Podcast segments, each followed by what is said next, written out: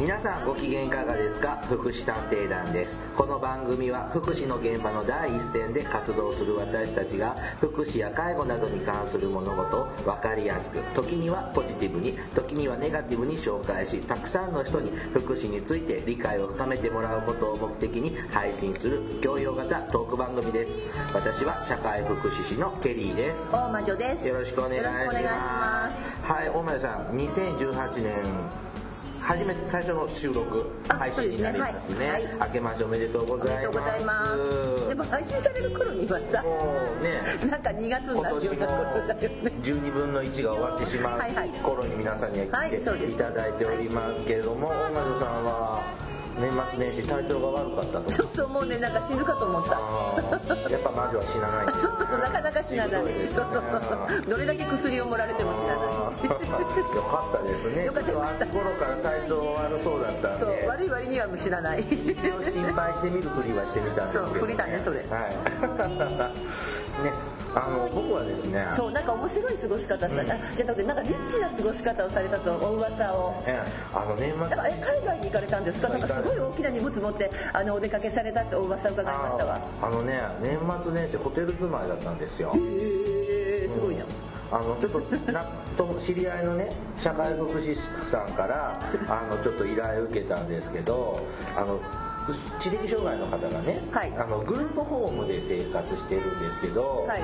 年末年始そこのグループホームお休みになっちゃうんですよ。はい。はい。あのおかしいと思います。どうしてグループホームが年末年始お休みになるんですあかの他の他の入所者入居者さんがみんな行き場が時間があるんですか？帰帰ってその方だけその方はもう身寄りがないので帰るとこがないんですよ、うん、なんか帰るとこがない人もうちょっといるような気がするけどみ違うんんなだね他のみんなは里帰りしちゃうので、はい。もう施設もお休みにさせてくださいって。それなったんはい。変だと思います。うん。だからニーズに応じてないと思います。でそうするとその人生活できなくなっちゃうので,、うん。でホテル借りて過すごす。であのーちょっと社会性にちょっとハンディのある方なんで、はい。その外食する力がないんですよ、はいはい。だからお店に行って注文してお金払うってところがちょっとできないのでその朝ごはんと昼ごはんと夕ごはんを食べるのを付き合ってほしい。すごいなんかいい仕事だね。それ仕事？仕事。仕事。はいであのだから朝昼あ、まあ、朝はホテルのね,、まあねのバイキングがあるんはいでいい。んですけどあとは全部外食。ほ付き合うんですよ。ういいね。それ全部何？相手持ち？はい素晴らしい。っていうことで、ちょはい。ちょっとリッチな、おあの、相続でそれなりにあお金のある方そうだったのでです。で、初めてですよ、ホテルに缶詰って。すごいなんかあのなんか有名有名作家さんみたいな、とかね、有名作家の締め切り前みたいな。劇団員とかね。あそうね。あんな感じで。そんな感じね。はい。あで、あの、だから僕らもホテル連泊するけど、大体朝出て、どっか研修会とか観光して、夜また帰ってくるみたいなことしかいないから、昼の12時とかにホテルでいたことないから、すごい掃除してるとか、ちょっと1時間昼飯食べに抜けてる間に、ちゃんと部屋シーツとか交換してくれるのよ。そうなんだ。うん。で、これも使わない持ち帰ろうと思った歯ブラシとか髭剃りとか、お土産用にっつってテレビの横にボンって置いてあったよね全部片付けで全部片付けられちゃって、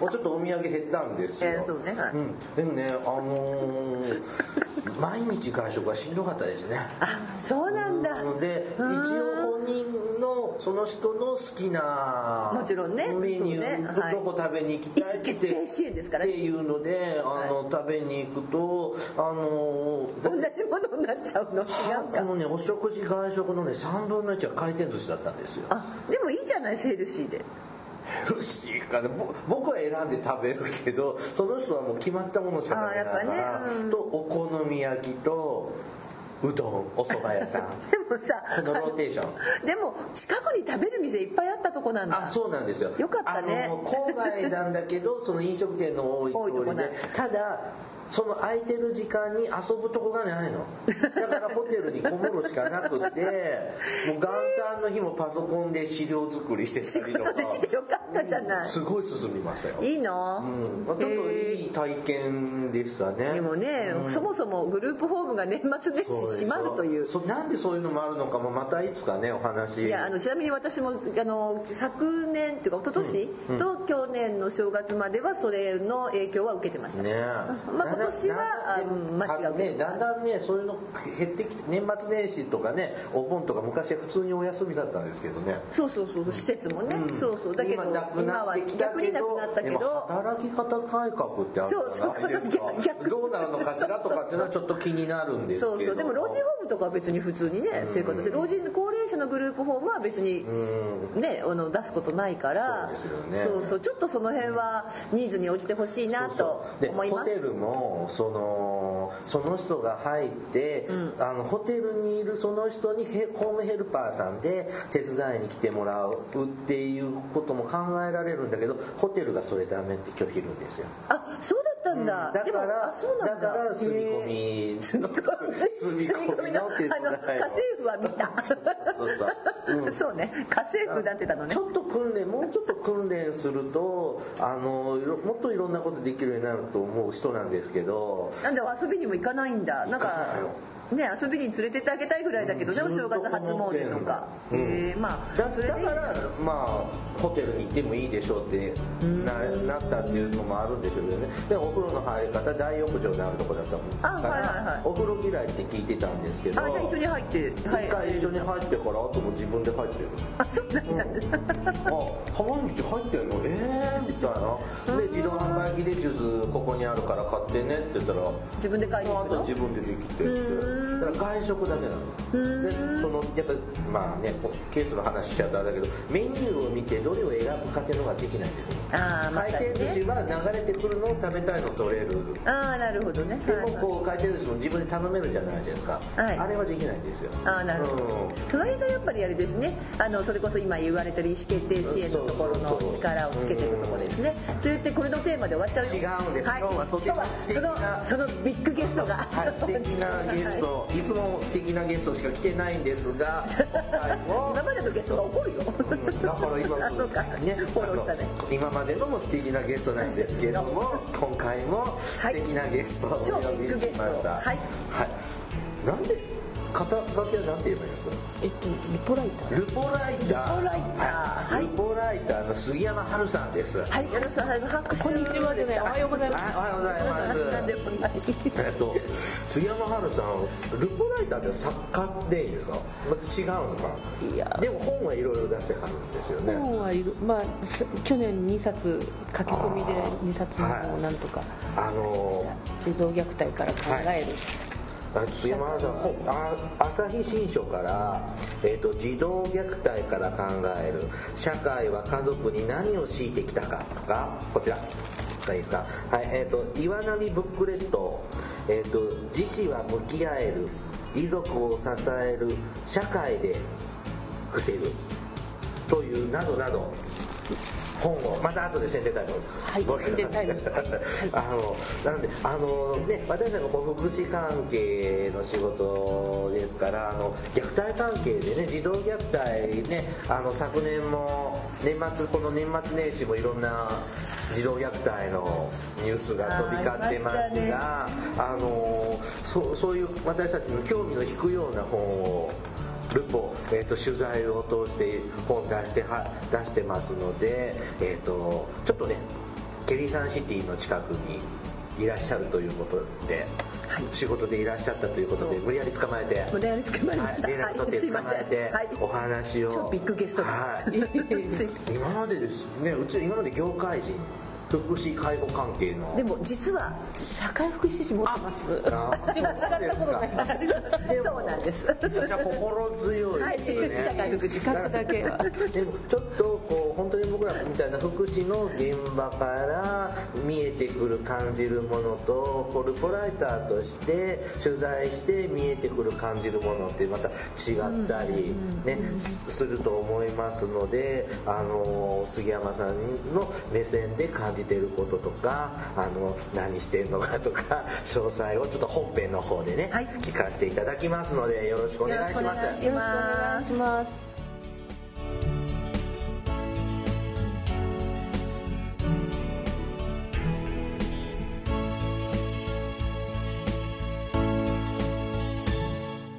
福祉探偵団福祉探偵団第166回です。引かないで。ね。はい。えー、と今回は、えールポライターの杉山春さんをお迎えして、はい。えー、と雑談トークいろいろしていきますが、杉山さんはあのなぜこう虐待とかそう自死こう自死自殺自死ですよね。自殺自死。ね、あのこういう本ルポしてるのはどういうきっかけがあったんですか？えっと最初は自分の子供が生まれたのが1996年で今21歳のえ大学ーそんな大きい私はかなりいい年っていうか、えー今年還暦ですので、ええ嘘本当。え全然。僕大前とさんより年差だと思ってた。いやいやいやいやいやさん200歳だかさあら私200歳。そういう年下ね。戸籍上の年齢でもえわそうですよ。マジなんで今日なんかおあのお土産も持ってきたのでとか言って。あありがとうございます。そうなんですねはいあすいません話しといてください一緒ってことで。ごめんなさい。はい、えっ、とそうですね。息子が1996年に生まれて、はい。その当時すでにかなりあの38歳だったんですけども、はい。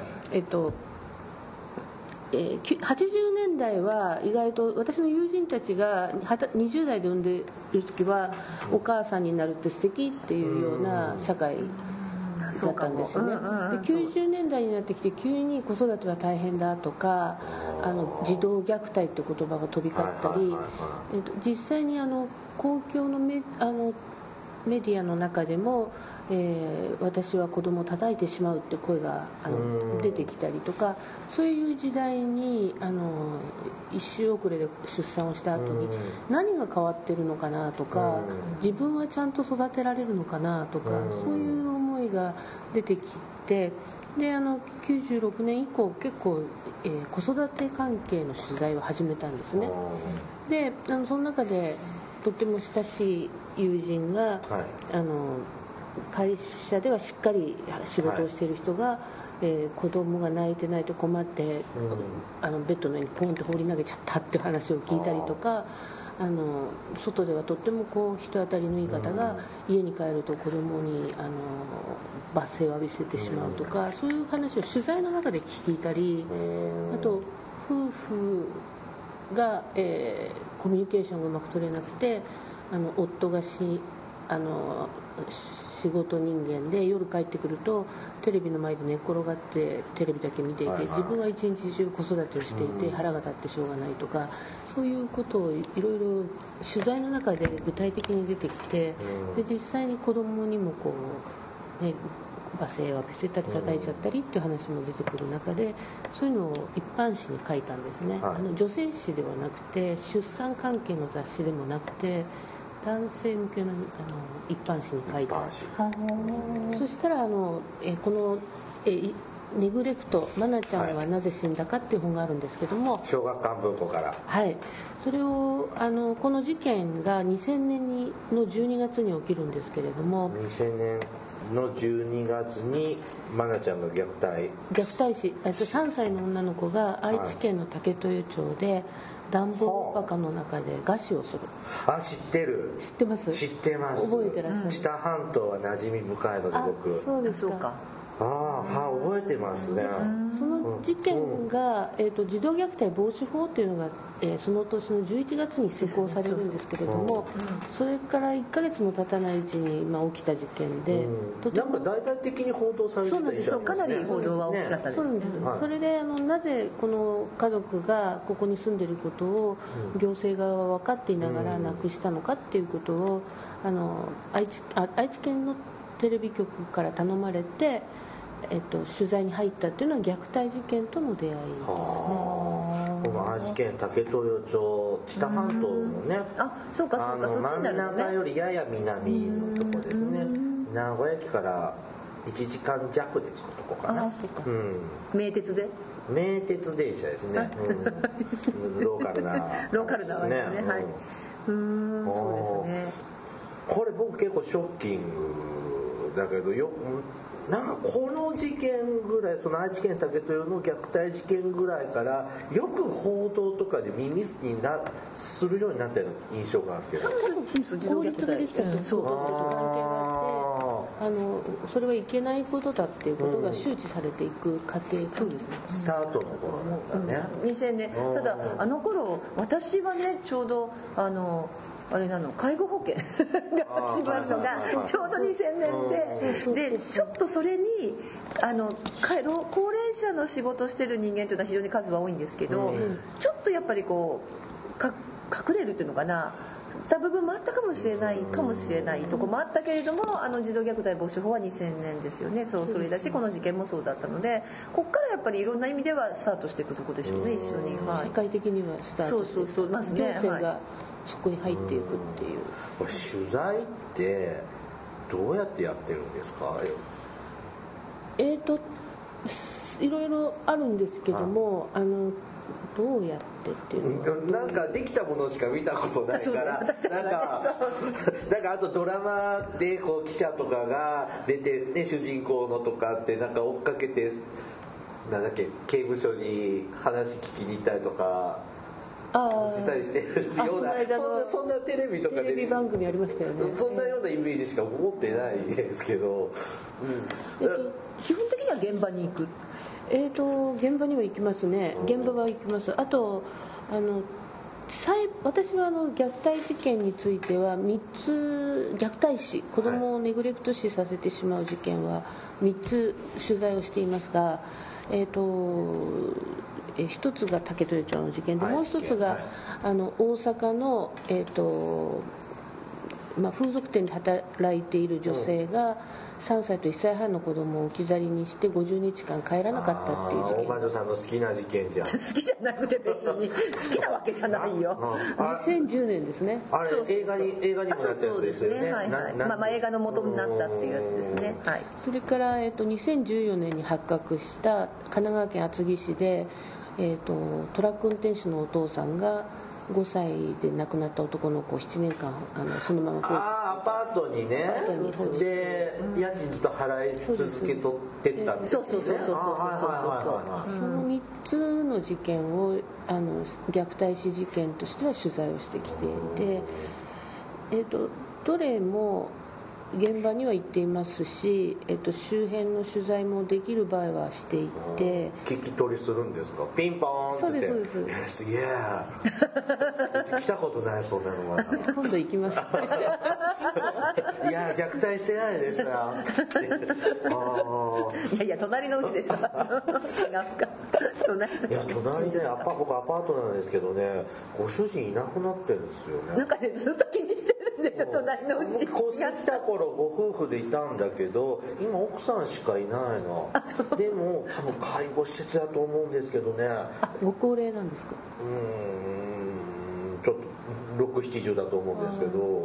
ああそういうことね。うん杖つくようなのちらっと見かけてそれ以降見ないんで。聞いてみないんですか？お奥さんどうなさったの？年に1回顔合わすかどうかぐらいの？全然。ままさに本当にあのなんていうのこの前のザマの事件じゃないけど あのああいうアパートですよね住んでるとこケリーさんは。都会の隣の人は何をする人あ知らないです。誰一人知らないです。誰一人知らない？あ誰一人知らないです。お互い干渉し合わず。ちっちゃい子供がいるうちとかはお母さんとかと挨拶あったら挨拶はしますけど世間話も一切しない、うん、知らないです。ぜひ取材が来ないようにしてください地域住民とでもして隣で何か起きたらね。わかるんですねそうそうそういう感じです。ようん。じゃあやっぱその隣の人あにでも何かあったら不動屋さん屋さんに言うの。あ隣うるさいんですけどとか。そうなってるんですけど、でもこうそういうところにも行って話と聞くわけなのそうですね、えー、近隣は回ってみたりおお話を伺うで加害者の方にも会うんですか？そうですね。あの一応その全部はいあの拘置所でお会いしたり。それをあ会いに会わせてもらえるもんなんですか？拘置所はまだあの刑が確定していなければあの禁止しが出てなければあのおあの本人があってもいいと思えばね拒否も当然できるので。それってあ会えるもんなんですか？本人が加害者がいいっすよって感じで会ってくれるんですか？話してくれるんですか？どうやって聞いてるんだろうえっ、とねえっ、とどこどこまで話していいんだかわかんないんですけど、はい。えっと、弁護士さん経由であのお願いしている例もありますし、えっと、それから、えー弁ご本人に直接行って断られながら手紙を何度も拘置所に書きながらこういう事情で取材したいって書きながらお会いする例もあるしですね。いろいろ。そんなフラッと行ってっていうもんじゃないんだねやっぱりね。そうエネルギーはやっぱり費やしてってことですよねそれだけの。そうですね。ふらっと行って会ってる方記者の方もいらっしゃるかもしれないし私はわからないですでもあの逆私ももうそのいっぱいありすぎちゃってっていうのは良くないんだけど、ええ。でも特にこの、まあ、特にこの3つを抽出したわけではなく、まあ、時代あの時間時系列がねあの違うのであれですけど、特にこの辺りのこの3つにの事件が、まあ、興味っていうかその惹かれた部分っていうのは取材しようと思った竹豊の場合はそれこそあのあさっきのはい。テレビ局に頼頼まれてはい。行ってっていうことですよね。で大阪事件の前にあの、えー0年代2000年代に結構大きな事件はあって、秋田の事件とかあ来た来たあの秋田じゃなくて藤里町のあの鈴鹿か。あー。あのお母さんがあの川から落としちゃって、あので自分も一緒に探しててだけど実は鈴鹿があってありましたね。えー名前出しちゃったけど名前出しちゃったあでもね有名な事件。テレビ出てたもん秋田県の藤里町って全然関係ないけど引きこもりかなんかの支援してる町ですよね。同じ町です。あ来てもあのそう、うん、公演聞いたことある。あそうまあいいやはい置いときます、はい。そうですよ。あの藤里町ですよね。な懐かしいって懐かしい。なあよく覚えてらっしゃる。ででそのだからその時は、えっとフリーのライターって、はい。自分の大きな仕事を持ってるとすぐは取材に動けないのでたまたま体が動けるぞみたいな状態ももあって特に選んだわけではないんですけどもやっぱりすごく大きく話題になっているものをなぜなんだって見に行くっていうのはやります。ね。はい僕らってそういう現場に行ってどうだったかなんて検証しないじゃん。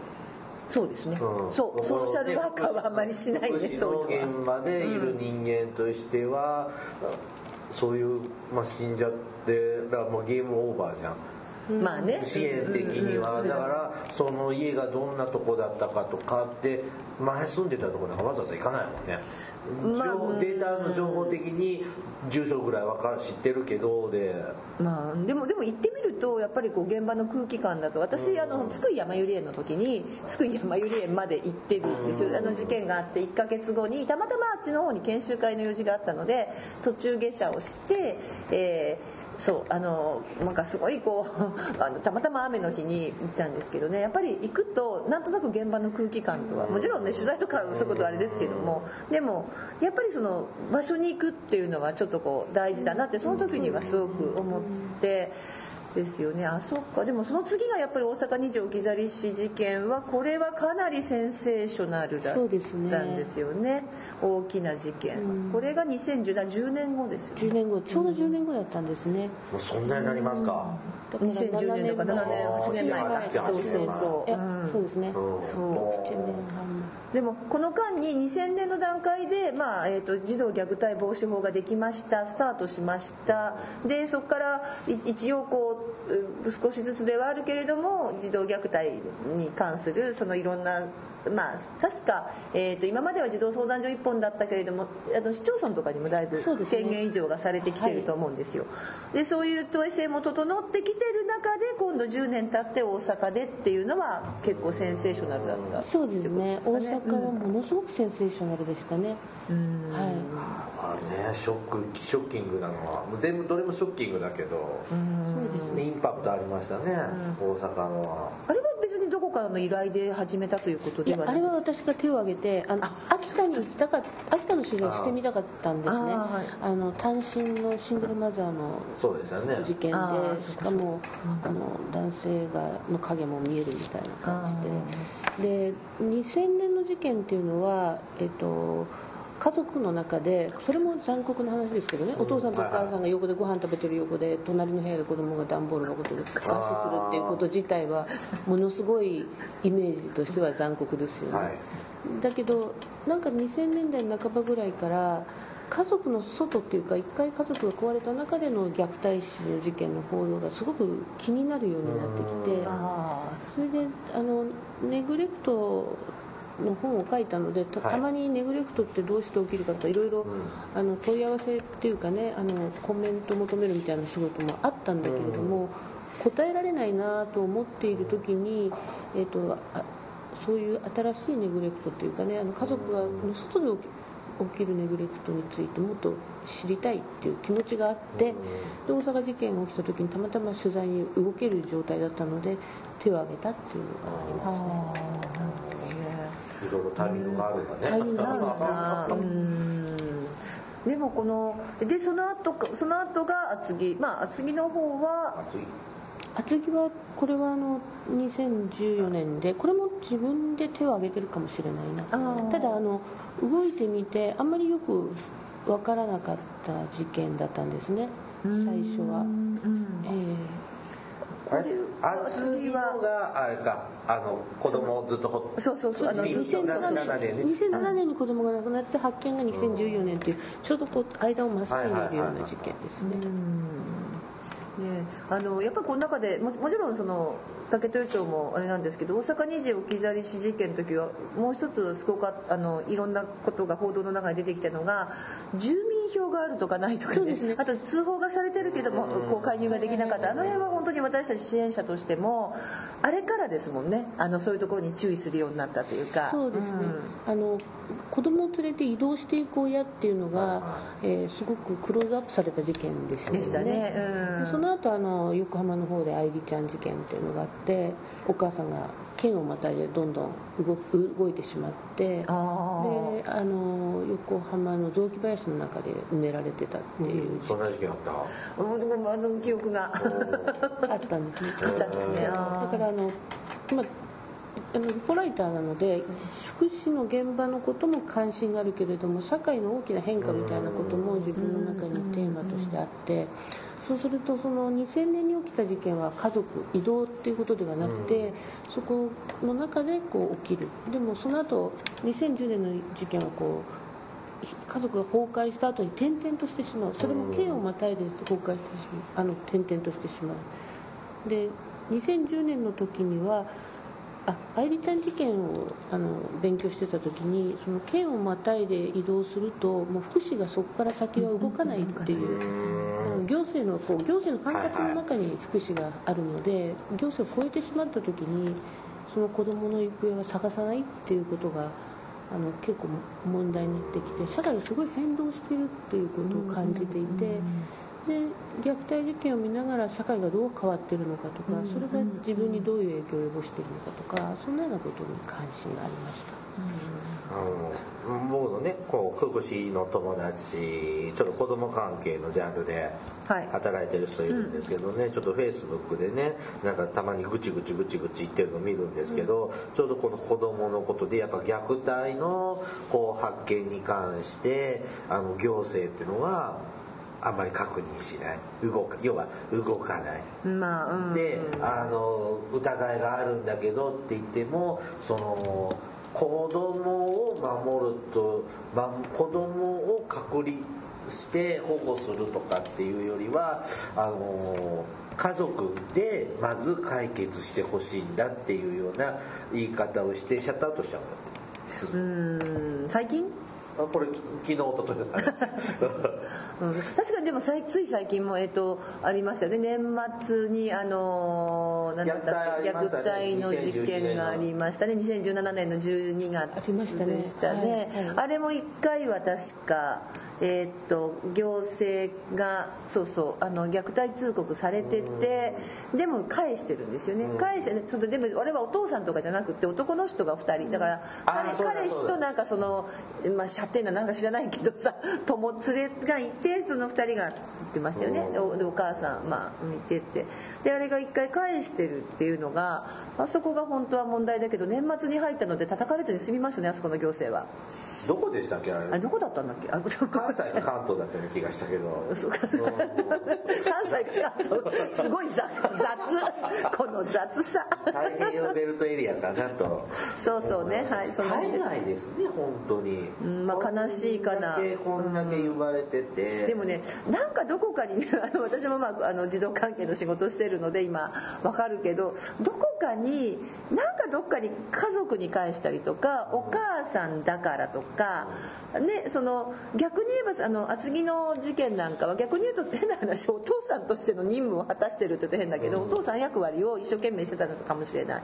あのどっかになんかこうで大阪の件なんかはお母さんだからって言ってねあのまあそうやって結局子供を向こうお母さんのところにくっつけてしまったわけなんですよ。でそういうのを見てるとやっぱりなんていうのかなそのわ、ま、なんていうこう事件がいっぱい起こってるのにかかわらずなんで支援する方がやっぱり家族に返しちゃったりとか現実多いですよね、うん、やっぱ家にあの家庭復帰させようとか、うん、すごいなんかね歯がゆい思いすることだから分かりますその友達の気持ちも。うん。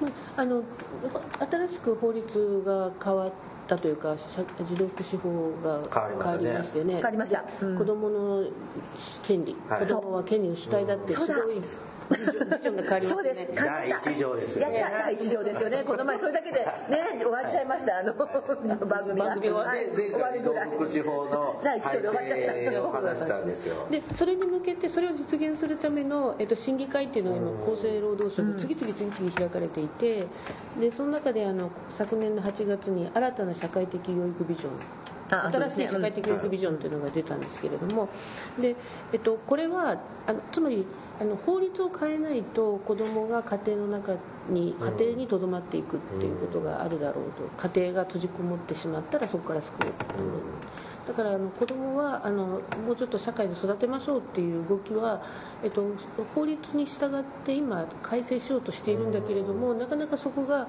報道されていないというかみんなし現場の方たちもあまりそういう認知をしてらっしゃらないそうそうですね。ですよね、でもこれはすごく大きなことで認知をしながら、あのそっち後押ししていかないといけないんですよね、今でそれが法律が変わらないと人員を増やすこともできにくかったりとか子供にお金を国として注ぐことができなかったりする。今大きな大きな節目は迎えていてやっぱりそういう変化っていうのは家庭の中だけにはとどめにくいっていうことはあの動き始めてはいるんですね。ただ動き逆の動きも強いですよね。あの家庭の中に。子供をお母さんの責任みたいな。あのあの私今ふっとそのあーそうそうこうこうこう来るまでも思ってたのがあの例えば学校教育の中、でやっぱりまだまだこう家庭の日ってある家庭の日家庭の日って大毎毎月第3日曜日でしたっけ？家庭の日って。あそうなんですか。違い私は全国。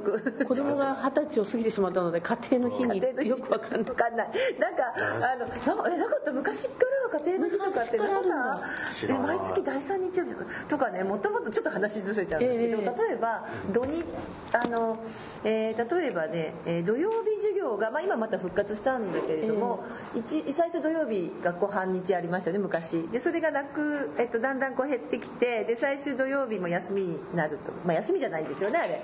確かあれが私ななんだっけな家庭とか地域の活動をしましょうみたいな、えで学校は学校やすし学校は、えーっと週休2日制じゃなくって学校は週5日制になったんですよねっていうような時期だったんです。よ、はいはいはいはい。ちょうどそうです。多分かぶってると思う、なんか昔はなんかゲ第一第三とかあ第一第三でそう。であ休んだ時もある。私たちの頃はあの半ドンでしたハンドンでハンドンチーム。ですよここ全部ハンドンチームで子供たち私が私たちの子供たちはちょうどずれるんですあー混在してます。そう、ええでそうなった時にでもでもなんかどっかにやっぱり家庭っていうのがあるんですよね。あそうですなんていうのかな学校の中に学校家庭あの地域っていうのがあってうんなと思っててあそういえば家庭の日だったっけな第三日曜じゃなかったかなとかいろいろ思いながらとか早寝早起き朝ごはんとかねはい。はい例えば、はい。なんかそのまだそういう規範っていうのがすごくまあそれでこうもちろん道徳とかも教えていくんだけれどもまだそういうのがあるんだけれどもそうじゃなくって私今回児童あの福祉法のねこの前ラジオでやった時にも、なこれすごいいいなと思ったんですよ第一条が。子どもの権利で権利の主体だっていうところから始まるのでぜひあれを全ての学校のこうとこにこう大きくね貼って子どもたちに教えたら随分変わるんじゃないかと思ったんだけど。あの文科省はあの教育基本法を中心に動くんですね、で厚生労働省の児童福祉は児童福祉法で動く。そこなんですであの学校は児童あのどうしても福祉とあのそうなんです。教育と狭間っていうのがあってであの文科省の方はあの家庭で子育てをちゃんとしましょうというのは、まあ、自民党の法律案とかいうのがあってあの家庭教育支援法案みたいなのがあってお父さんとお母さん頑張っていい子に育てましょうねみたいな規範が強いあの法律があってだからそこが別別々に法律を作って別々の方向でこう押し出していって福祉の、うん、そこが大きな土曜日学校休みでお父さんお母さん働いててそうなんですよいないもんね、うんそうなのでだからその辺がねまだまだちょっとこう統一されてないっていうかいろんなところでまだ齟齬が出てたりだとか、まあ、もしかしたらそういうところに不登校のでもないけれどもね、そういうそういったいろんなもう課題が出てくるのが学校教育の中に、まあ、多分そういうところにあるのかなと思いながら児童福祉法すごいなって思って、えー、1時間喋ったんですよね。第一条で終わっちゃったっていう。そうでも意外にねみんながね第一条ね見ないんですよ。でねあの児童福祉関係の人たちは今回やっぱさっき言ってたあのとかあとシンビジョンのね。そうそうビジョンの話とあと里親の話ですね。あそこに新ビジョンの中に里親が入ってきているように見えるのでそうなんです新ビジョンも里親としてしか語られないんですね。そうそうそうなんですそうなんです。乳幼児の、えー、と5年以内に75%をあの里親委託していきましょうあれがなんかだいぶ児童養護施設の職員さんたちにとっては自分たちのしてきたことを否定されたっていうようなイメージに取られちゃったみたいで。そそうう。そうそうこの間ちょっと見社会見学で児童養護施設にちょっと行ったんですけど、えその今制度のその移行期で、えなんかいわゆる昔児童養護施設は代謝制はいはいはいはい、大きな建物で、ね大きな建物にいっぱい子供収容してでこう タコ部屋みたいなのが。こんな小部屋はひどい。あのでもいつの時代があるそうそうそう。タコ部屋で分かる人がタコが住んでるんですか？僕で学生の時のその社会福祉士になる実習の時に児童養護施設に行ったんですよ。ね。まあ若い時にね今も若いんですけど、で10 17なんで永遠の17歳ね。その時は昔ながらのまだ本当に児童養護施設って名前になった頃なんですよ。その前に養護施設ただの養護施設やったよやけどって時に行ってこの子供の部屋があの4人部屋とかそんなんで正直言って「うわ俺ここいたくねえ」なんか壁に穴とか開いてませんでした、うん。なんか ごめんねその人この子たち今どうしてるのかも全然知らないですけど、あんまり好きな生活環境じゃないなっていうのが印象残今でも残ってるんですよ。でこの間そのちょっと見学させてもらったところはもう完全個室なんですよね。あーうんうん。でなんこなんで個室かっていうとそのだから照射性代謝性から照射性で。あのーなんて言えばの照射性まあより家庭に近いグループホームみたいな感じで、あのブロックごとにシェアハウスみたいなね。そうそうグループホームがあるみたいな。っていう感じになってるのとだから昔ながらのやり方がもうできなくなってくるのでなんか家家庭っぽい、まあ、家作って一軒家建てて、まあ本当にそう一軒家で住んでるとこもあるし借りたりとか。そういうのを別館も建てて、そうですね。そのここにいた子供たちの一部はあっちの方に住んでもらってって、まあ、間引きして。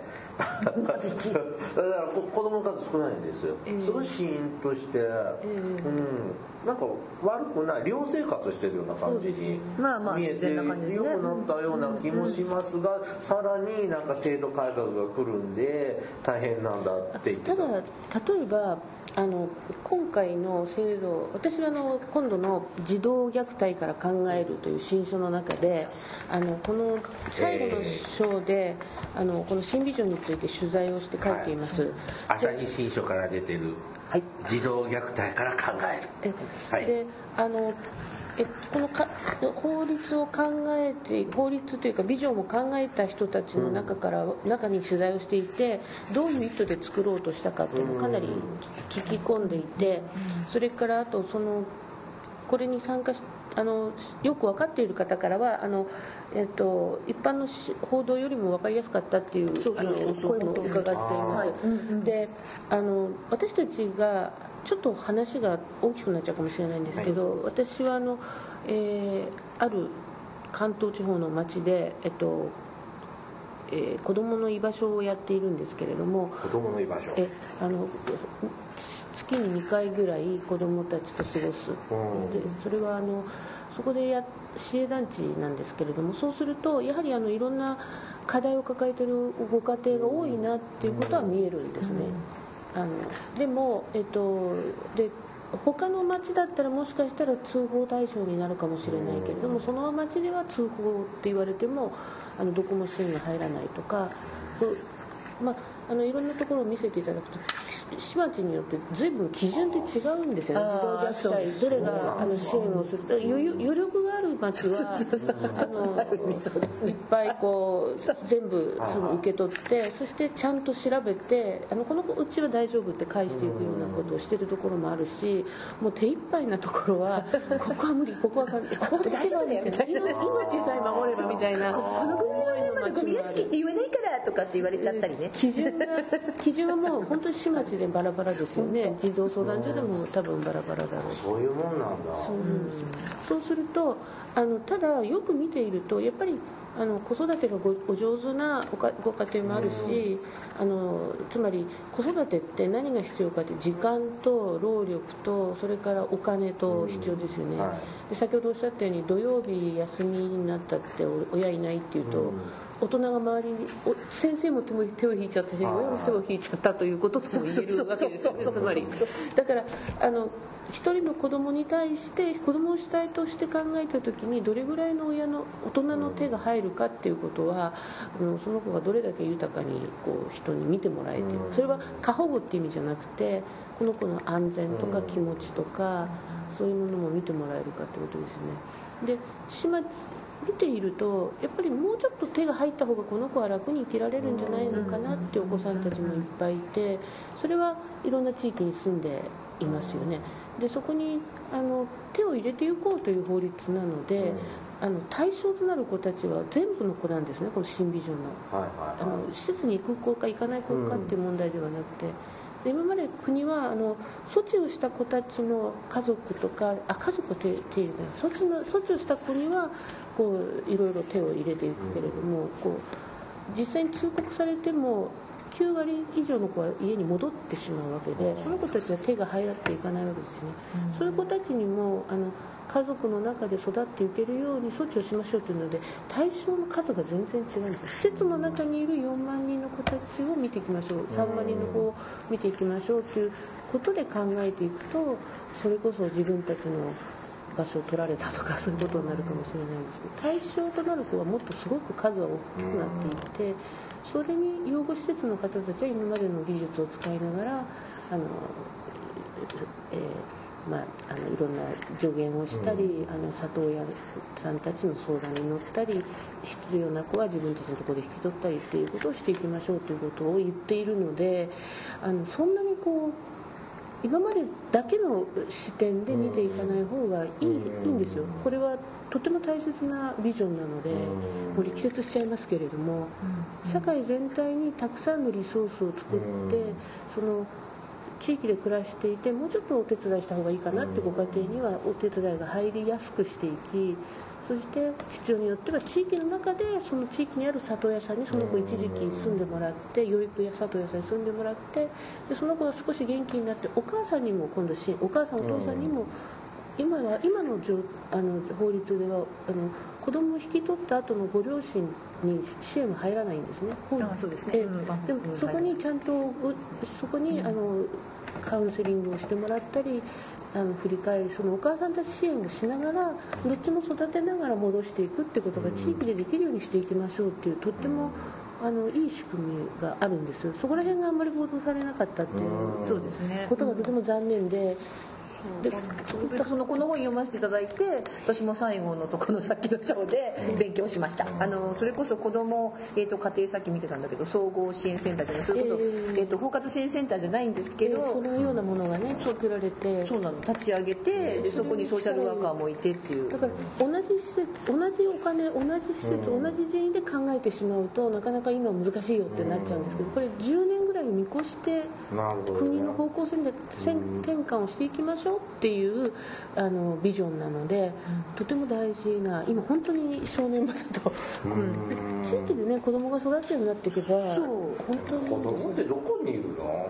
えいるい。やそそれはねいいね夜の街徘徊しすぎ。あそでもそうそういう方そういう方そのね通学飲み屋にはいない。登下校時間は見るんだけど放課後とかほとんど見ないよ子供。でもねどこにいるの？いやいるいる。あの き私たまたま昨日ねあの自分が関わってる学童保育所が外出行事でで田舎なので町場まであのバスで行くんですよ。でウェーって言って。でちょうどそこにちょっとあの見見学じゃないあの見張りに行ったの。巡回指導に。巡回指導に行ったのね。でショッピングセンターの中にいるんだけど。でまあ でうちの学童保育所の子かなと思って見てたらあのねちょっとちょっと気になったのがなんて言うんだろう何にも持ってなくって親と一緒でもない小学校のってそうだな中学年ぐらいの子たちがでそこのショッピングセンターってもうあの全てのお店があの今ショッピングセンターって全てあるわけじゃないですよね。こう結構あなんていうのかな。もう空き店舗とかでフリースペースとかが多いんですよ。でそういうとこになんとなく子供がいるんです。何人かポツポツって。え駅前の？駅前の駅前のあのあのーショッピングセンターね。スーパーね。はいスーパーの方ね。で空き店舗いっぱいあるでしょ。で空いてるそこのフリースペースもあって椅子もいっぱいあるでしょ、うん。あそこで札幌のいいのよ。でしょ？ででうん。大人も結構たくさんサボってるのね、うん。あのこういうなんか中途半端な中年が。そう夏ね涼しくってね。そうそう。夏はみんな涼んでるしうん。冬は暖房でね、うん。でいるの。でそこになんだろう。でもちょっと服装とか気になるんですよ。なんとなく。で何にも持ってないの。例えばリュック。で学童の子たちはみんなリュック背負ってたのであうちの子たちだなって分かったんだけどそうじゃない子たちがなんとなくじゃあガチャガチャのとこに行ってやるわけではなくガチャガチャ適当に回してみる。まあひょっとしたらもしかしたらお釣りに手突っ込んでるかもしれませんよね。っていうような子たちが何人かがポツポツってこうでも多分その群れるわけでもなく遊ぶわけでもなく表情がなんていうのかなすごく嬉しそうというわけでもないですね。でそれで「えー!」ってやってきたのはあのうちの学童の子たちが「うるさい」って言ってこう「えー!」って来たのであの静かにしなさいってね。あの田舎の子だってバレちゃうよって言われたんだけど。だけどそんな感じのねちょっと気になる子たちがやっぱ今いるんだなって。うん。あのそんなにね大都会ではないんだけれども、まあ、そこそこの町だとあそういう子たちもいてきっとこの子たち親が仕事に行ってる。で近所の、まあ、ひょっとしたらマンションとかね、に住んでて、まあ、じゃあちょっと。まあ、出かけてこようかな、まあ、ちょうどお昼時だったからひょっとしたらお昼自分で食べておいでって言われてその後ふらふらっと。本当にねこの子たちなんで何の何しに来てるんだろうって。ここにね子供の居場所作んなきゃいけないなってでもどんだけ来るんだろうって思ったら怖かったっているよだからそうやって。さあちょっと、ええー時間がだいぶはいだいぶお話ししてますので、はい。今回いったらここで締めさせてもらって次回もはい。で後半後半にはい続くっていうことで、一旦ここで締めさせてもらいますね、ありがとうございました。はい This is 福祉探偵団。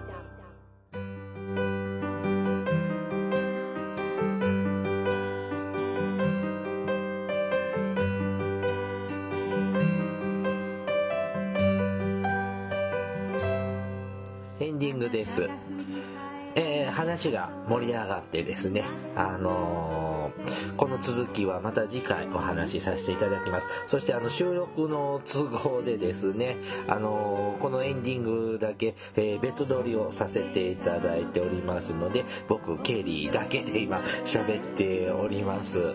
あの、普段ね、あのこう仕事、私たち福祉の現場で、こう仕事をしているものとしてはですね、その、まあね、今回みたいな虐待の話なんかだとこう亡くなってしまった場合ですね、やっぱその時点で、まあ、支援することっていうのは終わってしまうので、その、その後の支援っていうのがなかなか、考えることがないんですよね。あもちろんこんなことがあった場合反省とかね検討して今後同じことが起きないようにというようなねことはあのもちろん検討して明日じあの次のねあの方の支援に生かすようなことはもちろんするんですけれどもでその方たちがとかその家族がっていうとあまりこう関わらないことが多いんですよね。あ、もう、ね、あの、それ、そんな、こんなことじゃない場合もあるんですよ。あの、もちろん次のね、サービスにこうつなげていくためのこう支援ということはしてその後どうしてるかなという情報は入ってくることはあるんだけど、やっぱりこれも意図的にしないとですね、あのずっと今後も何年も何十年もその支援終わった方を私たち追い続けるってことはないので、こう、杉山さんみたいな、こう、ルポライターの方がですね、こう、その後、追ったりとかね、その、改めてそのケース、この、ケースなんかの、あの、振り返りをするとか、検証をするっていうのは、やっぱちょっと仕事柄が私たちの業界ではあまりないので、こう違った視点からですね、こう虐待の事件とか、こう取り上げてもらって、った方のお話を聞くっていうのは、まあ、勉強になるし、とても新鮮で、あの、とてもいい機会をいただいたと、あの、個人的にはとても感謝しております。はい。あの、次回もね、引き続いて、あの、杉山さんと一緒にですね、お話ししていくので、そちらもまた聞いてください。では番組からのお知らせです。福祉探偵団では皆様から福祉や介護に関する疑問や質問、不満や愚痴、番組に対する感想やご要望、を募集しています。もちろん普通のお便りも募集しています。お便りは E メールでお願いします。メールアドレスは福祉探偵団アットマーク Gmail.com 綴りは fukushitanteidan アットマーク gmail.com です。また、福祉探偵団のツイッターがあります。フォローをお願いします。さらに、福祉探偵団の Facebook ページも開設していますので、いいねのクリックをお願いします。では、えー、第166回ね、お別れの時間となりました。お相手は、ケリーと大魔女さんと杉山春さんでした。それではまた次回お会いしましょう。ごきげんよう。さようなら。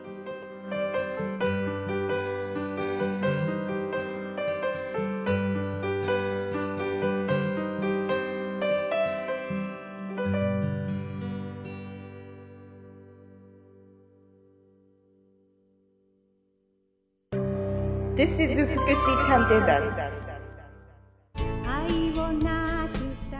Hi everybody, how are you doing?